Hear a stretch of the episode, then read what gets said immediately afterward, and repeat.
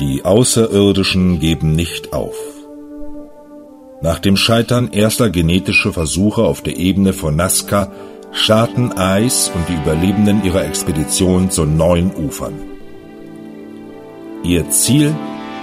Der unbekannte Kontinent Atlantis. Jene geheimnisvolle Insel, die bis in unsere Tage in Sage und Legende als Burg der Götter gilt.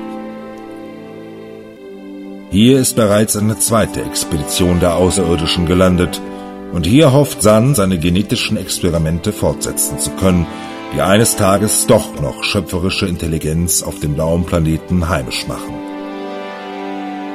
Doch der Eingriff in die Gene führt zu entsetzlichen, unberechenbaren Folgen, wenn die Gesetze des großen Gehirns nicht beachtet werden. Ice und ihre Gefährten ahnen nichts von der tödlichen Gefahr, in der sie schweben.